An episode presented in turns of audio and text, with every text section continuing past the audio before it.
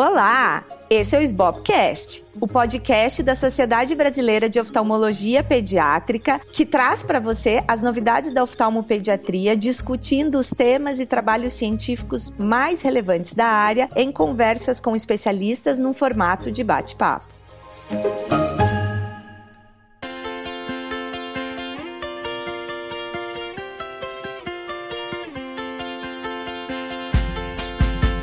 Eu sou a Luísa Hopker, atual presidente da SBOP, e hoje eu vou conversar com a doutora Sung Watanabe, que tem doutorado e pós-doutorado pela Escola Paulista de Medicina, formação em retina e recém-concursada como professora adjunta da Unifesp. Bem-vinda, Sung. Obrigada, Luísa. Muito obrigada pelo convite. Muito feliz, muito honrada pelo convite. A gente é que agradece. A doutora Sung, para quem não conhece, ela é a nossa musa da eletrofisiologia. Ela tem, assim, o dom de conseguir explicar de uma forma prática e didática todos esses exames complementares que são tão importantes para a gente, tanto fazer determinados diagnósticos quanto fazer acompanhamento de algumas doenças. Então, Sung, eu queria começar te perguntando assim, até um pouco como você entrou nesse mundo da eletrofisiologia.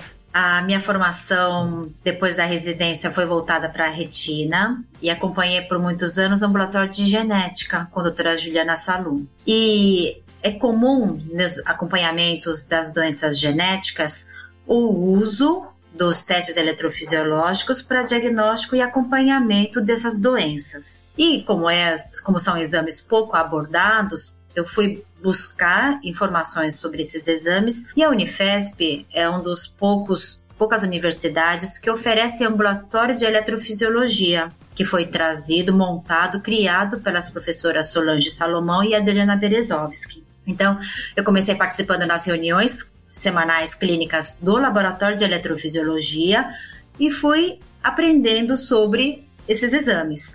E conforme a gente vai aprendendo, a gente aprende a gostar, né? Isso acho que acontece para várias situações no nosso dia a dia. Então, aí pelo, pelo convívio contínuo com as professoras, eu fui convidada a fazer doutorado lá e fazer especialização em eletrofisiologia. Que legal. E aí acabou ficando por lá, né? E, e dando um super corpo para esse ambulatório. Exato. E, claro, isso amadurece. A gente também amadurece como pessoa, como profissional. Aí, com mais uma colega da eletrofisiologia, Paula Sakai, a gente montou um serviço privado de eletrofisiologia, um laboratório de eletrofisiologia fisiologia, que é a G6. Então a gente vai tendo uma ampliação do nosso trabalho, né, Luísa? Com certeza. E hoje vocês são um dos poucos e grandes centros né, de referência em eletrofisiologia no país. Então eu queria que você começasse falando um pouquinho sobre assim o exame que eu acredito que seja o, o mais comum em oftalmologia pediátrica, né, o PVE, e falar um pouquinho sobre os tipos, aplicação, para a gente dar início aí nessa nossa conversa. Certo. O PVE, o potencial visual evocado, é nada mais do que um registro do sinal elétrico da região cortical, onde acontece o processamento visual central primário, V1, quando há estimulação visual. Então, se a criança bebê enxerga, isso gera um sinal elétrico a partir da retina, que é enviado pelo nervo até chegar na região cortical. Então, com os eletrodos de pele adaptados nessa região occipital, eu faço um registro elétrico simultaneamente conforme a criança tem uma percepção visual. Isso acabar tendo uma diferença de nomenclatura, por exemplo, nós temos PVE de varredura, PVE por padrões reversos, PVE por flash de luz e PVE multicanais, dependendo do tipo de estímulo que nós apresentamos para o bebê. E também dependendo do tipo de estímulo, a gente tem finalidades diferentes, objetivos diferentes. O registro é basicamente o mesmo, é com esse eletrodo adaptado no córtex occipital. PVE de varredura, por exemplo, que é um exame carro-chefe de laboratório de eletrofisiologia. PVE de varredura é nada mais do que uma medida objetiva da acuidade visual. É a acuidade visual. Então, deve ser utilizado quando você quer saber a acuidade visual monocular para diferentes situações: ambliopia, uh, estrabismo, pitose, alguma doença da via, do nervo óptico, da retina,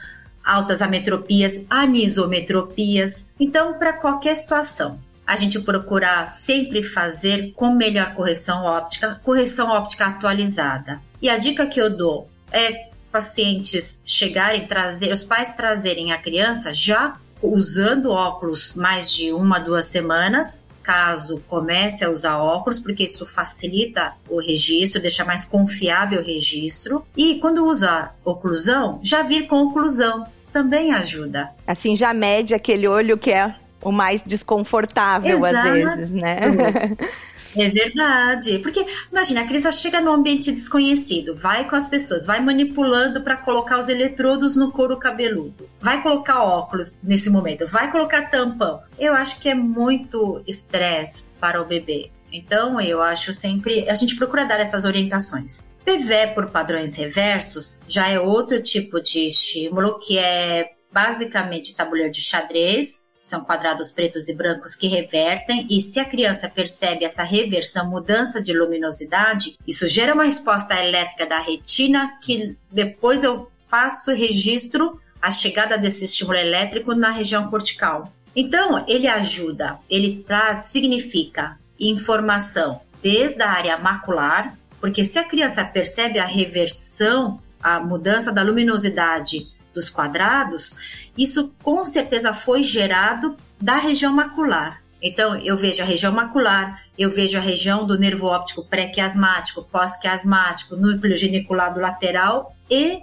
região cortical V1. Então, qualquer doença que cause alguma alteração num desses elementos que eu citei, vai alterar a PVE por padrões reversos. Então, é um exame muito sensível. Se tem alguma doença que está levando a uma alteração visual, PVE por padrões ajuda bastante, porque ele é muito sensível. Ele não quantifica a acuidade visual como varredura, mas ajuda para detectar se tem algo normal ou alterado. Uhum. Pode falar, Luísa. Não, não, eu ia te perguntar, por exemplo, é que até tem um paciente meu que tem esse caso, né? E que você que tem feito o, os exames. Num glioma de vias ópticas. Né? Então, nesse caso, né, que até é um paciente que a determinação do se vai fazer quimioterapia, novo ciclo ou não, foi determinado em parte pelo, pela resposta ao PVE. Então, nesse caso, você usa o de padrões reversos. Isso, porque a cuidade visual, a gente usa alguns neurônios, algumas fibras para determinar essa informação. O PV por padrões e o PV por flash também, a gente usa uma quantidade maior de células, uma quantidade maior de células ganglionares, de fibras. Então, se tem algum comprometimento causado pelo glioma, então esse exame pode trazer informações adicionais para ver o grau de comprometimento da compressão desse, do, dessas fibras. Ajuda bastante. Quando a criança tem uma visão muito baixa ou não colabora porque não consegue manter o olhar no monitor para fazer o PV por padrões, a gente recorre a flash de luz. Então são duas situações que eu troco padrões por flash. Crianças muito pequenas que não fixam ou uma visão muito ruim que não consegue perceber o monitor tabuleiro de xadrez, vê só um borrão cinza. Aí eu faço flash. O flash você estimula a retina inteira, a retina global, não somente a área macular. Então tem uma contribuição de número de células muito maiores da retina para gerar mais resposta elétrica que eu vou captar na região cortical. Então, mesmo que a lesão macular esteja bem comprometida, como eu tenho participação da retina periférica, eu posso obter algum registro. Quanto melhor registro eu tiver, mais informações dados eu tenho como analisar, seja a amplitude ou tempo da resposta, que são os dois variáveis que a gente analisa. O tempo que levou para chegar até a região cortical e a amplitude, que significa quantidade de células. Quanto menos neurônio, nós teremos menos amplitude.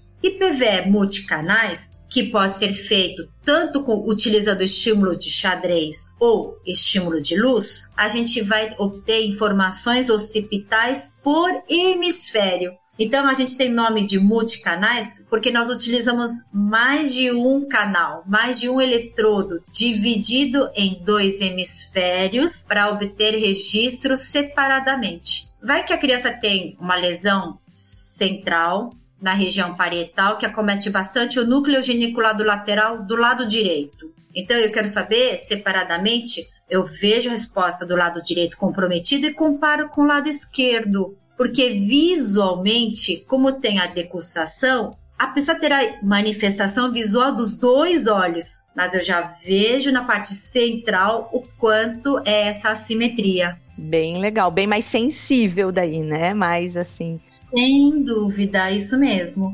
E a gente acaba usando no dia a dia multicanais mais para fazer um diagnóstico de albinismo, pela própria característica malformação anatômica presente, que é decussação não só das fibras nasais, mas decussação das fibras temporais em albinismo. Então, isso gera uma resposta assimétrica bem acentuada, normal. A gente tem 50% das fibras de um olho que cruzam e 50% das fibras que vão para o mesmo lado. Em albinismo, do mesmo olho, 90% das fibras cruzam e apenas 10% das fibras permanecem ipsilateral. E quando vou fazer o registro por hemisfério, quando eu estimulo esse mesmo olho, eu vejo muito mais amplitude naquele lado que tem mais fibras decussadas do que outro hemisfério que tem poucas fibras ipsilaterais, que é bem característico de albinismo. Que bacana. E me diz uma coisa, como que o PVE e, e, qual dos tipos de estímulo que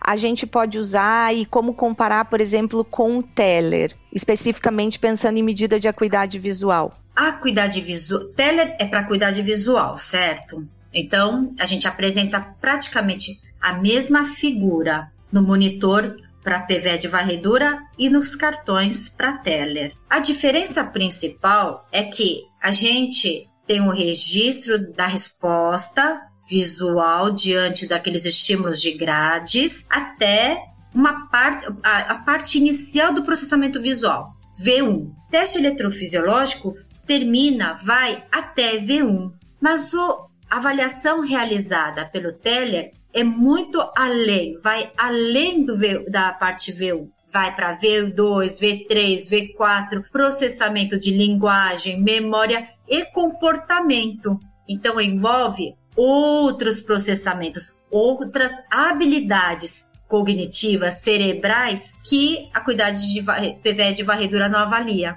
Uhum. Então, a finalidade é a mesma, a cuidade visual, mas os métodos são tão diferentes que não são comparáveis é que a gente gosta de simplificar as coisas e comparar a cuidado visual de Snellen do Teller com o PVE, mas o PVE vai até a parte inicial do processamento visual, enquanto o Teller envolve outros processamentos superiores. Perfeito. Não, tua explicação foi perfeita. e então agora acho que daria para a gente passar para falar um pouquinho de eletroretinograma. O que, que você acha? Sim, da mesma maneira que a gente tem muitas limitações de exame para avaliar função visual em bebês, ERG de campo total ele é de extrema utilidade para confirmar ou descartar comprometimento retiniano. Porque a gente pede os exames quando a gente está diante de uma criança, de um bebê com suspeita de deficiência visual, doença ocular, seja por comportamento visual, seja por sinais visíveis, como nistagmo, estrabismo. E a gente vê que tem uma participação muito grande das doenças da retina como causa da baixa visão em criança. E avaliar a retina envolve muitos testes que a maioria são subjetivos. Então, o ERG de campo total, eu acho que é um dos poucos exames confiáveis para ser aplicado em bebês na suspeita de doença da retina. A gente sabe pela, pelos estudos que as doenças que afetam bebês que levam à perda visual são doenças difusas, são doenças, não são doenças maculares, são doenças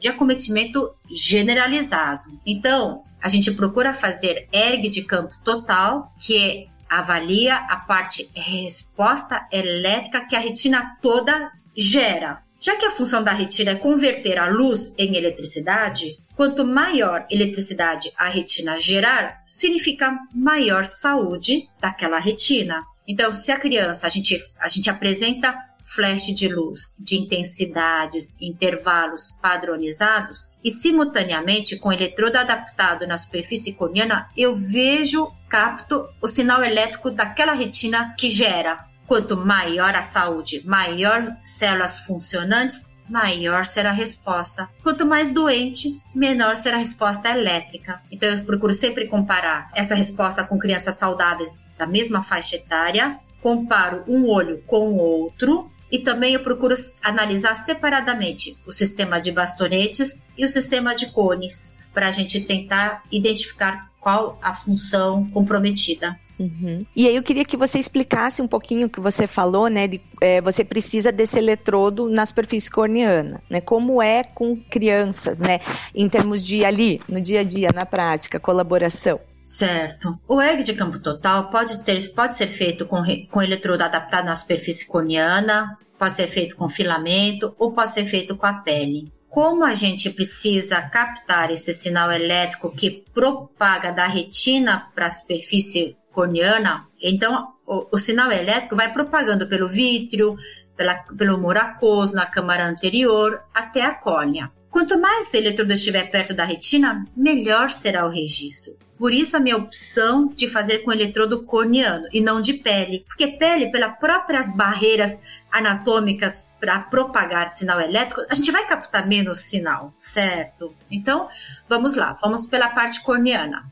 A gente sempre vai usar colírio anestésico. Os eletrodos são todos preenchidos por um gel lubrificante que ajuda não só adaptar bem na superfície, mantendo a estabilidade, mas também dá conforto e também evita olho seco, né? A gente procura sempre participação dos pais. Então, quanto mais você explica a importância do exame, quanto mais você explica ganha confiança dos pais, que o exame é tranquilo, é seguro, é não invasivo. Então, eu faço com que os pais me ajudem na contenção da criança. Então, a criança já está assustada, já está estressada. Então, eu procuro deixar os pais participativos no procedimento. Então, eles seguram a criança.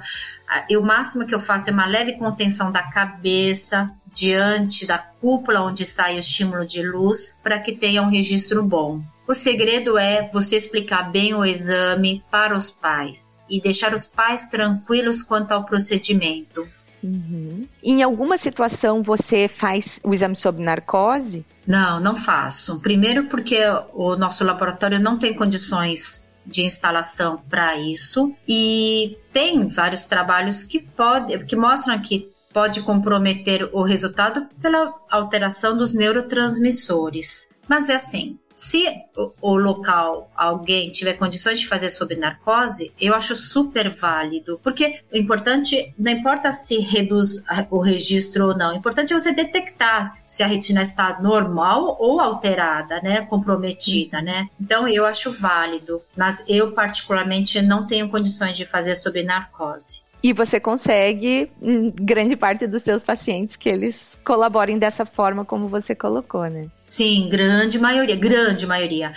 Uma vez ou outra a gente faz monocular. Ah, a gente faz sempre binocular, simultaneamente, mas a gente pode obter um registro monocular porque o outro lado ficou assim com mais artefato, teve caía. Então a gente faz um registro de um, mas a grande maioria das doenças retinianas hereditárias tem um acometimento bilateral. Então isso ajuda pelo menos a confirmar o diagnóstico. Uhum. E aí acho que você ia falar também um pouquinho do multifocal, do ERG multifocal, a diferença de quando você usa campo total e multifocal. Exato. A, como a distribuição das células na retina varia ao longo da topografia, na área macular, nós temos grande densidade de cones e também de células ganglionares. Então, para crianças maiores, doença de Stargardt é a doença mais comum, doença genética hereditária mais comum em crianças da idade escolar. E fundo de olho é bem variável. Pode ter um fundo de olho bem inocente até um aspecto de bullseye, atrofia macular central, que confunde com distrofia de cones e Stargardt. Para acompanhamento de doenças da mácula, a gente indica ERG multifocal, porque avalia somente a área macular. Caso a criança tenha uma lesão macular e alterações é um número limitado de células que compõem a mácula, quando a gente faz ERG de campo total e tem a soma de todas as células, contribuição de todas as células, essa leve redução da área macular não causa nenhuma repercussão na soma total da resposta elétrica. Então você pode ter uma maculopatia, acuidade visual de 20 200 e ter um ERG de campo total normal. Não quer dizer que a retina esteja totalmente normal. Daí a gente usa o multifocal, que vai avaliar somente a área macular e ajuda a detectar, confirmar que sim, tem uma lesão macular. Legal, perfeito. Nossa, a explicação foi ótima. E eu queria te perguntar agora sobre equipamentos. É, né, eu sei que você tem um centro de eletrofisiologia, tanto na escola, como você falou, né, é, privado. E tem surgido aí no mercado novos equipamentos de eletrofisiologia mais é, menores, com custo, digamos assim, um pouco mais baixo e mais portáteis. É, qual que é a tua opinião sobre, especificamente, né, um, um equipamento que está no mercado aí mais ou menos de forma recente? Que ele faz um, um ERG e um PEV não com tanta é, sensibilidade, mas se você puder dar uma falada sobre, sobre esse equipamento novo. Uhum. O aparelho portátil, eu acho que tem grande contribuição quando você quer fazer uma triagem. Quais as vantagens de aparelho portátil? O próprio tamanho do equipamento, então para guardar é muito mais prático. Para criança também, você tem por ser portátil, você consegue fazer em crianças em posições diferentes, no colo, por exemplo. A desvantagem é que, assim, como é uma cúpula, uma pequena caixa que de dentro emite flash de luz, a gente só consegue fazer exames que usam flash de luz, que seria ERG de campo total e PVE por flash. Os eletrodos utilizados nesses aparelhos portáteis são eletrodos de pele, um adesivo que você gruda na margem palpebral inferior. Como explicado anteriormente, quanto mais perto o eletrodo estiver da retina, maior será o registro captado. Claro que se você coloca o eletrodo na borda, na margem palpebral, na pele, o registro está mais longe da fonte. Então você vai ter um registro menor. Então, para casos de resposta subnormal, você pode não detectar pela sensibilidade reduzida. Mas para uma triagem normal e extinto, por exemplo, resposta elétrica da retina não detectável, que acontece em Leber, em acromatopsia, ele ajuda bastante, ele te confirma. Então, eu acho que para essas finalidades eu acho muito válido. Para quem não tem especialização em eletrofisiologia, e tem pouco treino, tempo de treino, do manuseio do aparelho padrão, esses aparelhos portáteis ajudam sim para fazer uma boa triagem. Aí confirmou, sus suspeitou, confirmou que tem doença da retina, pode eventualmente fazer um exame completo para maiores informações. Né? E é claro, depende muito do examinador. Saber lidar com criança, saber lidar, manusear a criança, eu acho que tudo isso conta para um bom exame. Ah, com certeza, com certeza. E você quer falar um pouquinho sobre um exame que eu acho que cada vez vem sendo menos usado, eletrooculograma, o papel dele, se você vê alguma, um espaço para ele? Certo. Ainda vejo solicitação de eletrooculograma, mas queria só lembrar duas coisas do eletrooculograma. Eletrooculograma avalia basicamente a função do epitélio pigmentado da retina e fotoreceptor. Se você tem uma doença do EPR, com certeza você vai ter a alteração dos fotoreceptores. Pra, pela, pelo envolvimento fisiológico das duas camadas. E o ERG de campo total traz muito mais informações separadas dos fotoreceptores que o EOG não traz. Então, é, se você suspeita de doença do EPR e fotoreceptor, peça um ERG de campo total e não EOG. E EOG, a duração do exame é muito longo. 35 minutos pelo menos. E 35 minutos parado, olhando, fazendo as versões regulares, sem parar durante todo esse tempo, é muito difícil, mesmo para adulto. Criança, então, mais difícil ainda. Então, eu, a minha sugestão é, é se é para estudar camadas da retina, melhor um ERG de campo total do que EOG. Ah, e tem única, finalizando, EOG, ele é, só funciona para doença de Best, distrofia ah, macular legal. de Best. Esse é para fazer diagnóstico, então EOG é útil para isso. Perfeito. Aproveitando que você falou sobre o tempo dos exames, se você puder me falar é, um tempo, por exemplo, de um PVE de varredura, de um ERG de campo total, assim, só para a gente ter, o pessoal saber quanto tempo leva o exame. PVE de varredura, se a criança é uma criança de um ano, um ano e meio, eu preciso fazer de dois ciclos por grau, frequência espacial, dois ciclos por grau, até em torno de 20, 25 ciclos por grau. Então, essa duração vai dar mais ou menos em torno de uns 20 minutos, mais ou menos. Porque, e a gente faz um registro contínuo, porque a criança não fica olhando o monitor o tempo todo. Bebê mexe, dispersa, distrai, olha para os lados, chora. Então, a gente faz um registro contínuo depois a gente faz uma limpeza, a gente vai eliminando os ruídos faz as pausas. Então, contando tudo isso, dá em torno de uns 15 a 20 minutos. Crianças menores, eu não preciso fazer até 20 ciclos por grau. Eu faço até uns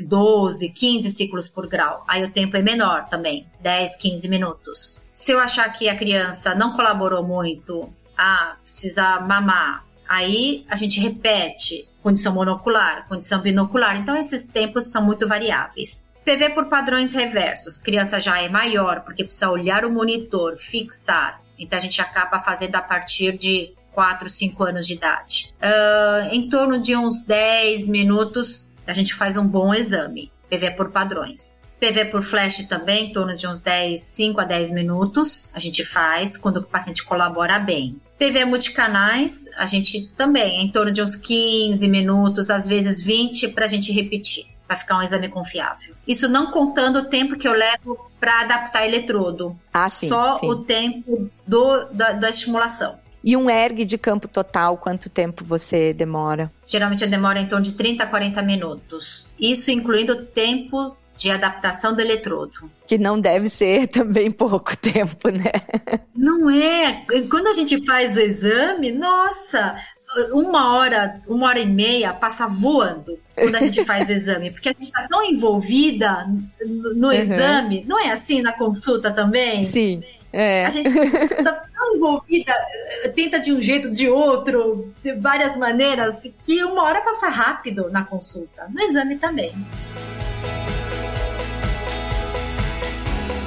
E Sung, me diga, você quer deixar uma mensagem aí final para os oftalmologistas, oftalmopediatras que estão ouvindo a gente? Ah, eu gostaria de, de falar que testes eletrofisiológicos não é essa coisa, esse bicho papão. Eu sei que não é tão bonito o gráfico do que um OCT, por exemplo, não são imagens, digamos, atraentes, mas é, lembrar que teste eletrofisiológico é um teste funcional. E é só lembrar um pouco como a nossa visão funciona, a fisiologia da nossa visão. É, é, é sinal elétrico que está sendo processado pelo cérebro, né? Então, os testes eletrofisiológicos é nada mais do que avaliar a quantidade e qualidade desse sinal elétrico que estamos enviando para o nosso cérebro. E quanto maior e melhor a qualidade desses sinais, melhor será a nossa visão. Então, para crianças que não informam, não conseguem descrever a visão, ou a perda da visão, a falta da visão, gente, esses exames eletrofisiológicos são de extrema utilidade para acompanhamento.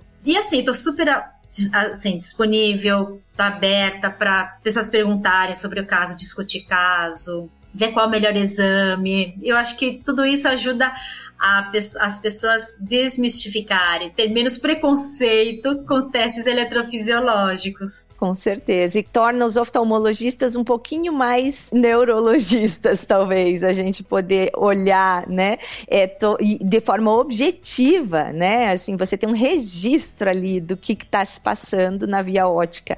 É lindo, né? Eu acho lindo de você poder olhar isso de forma objetiva.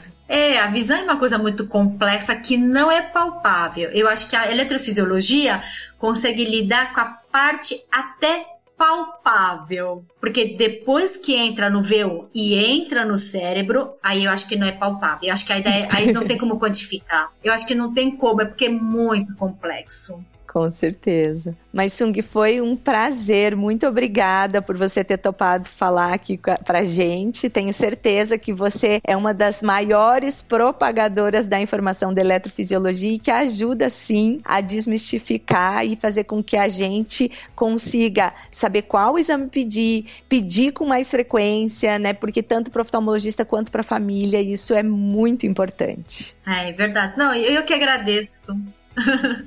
eu que agradeço.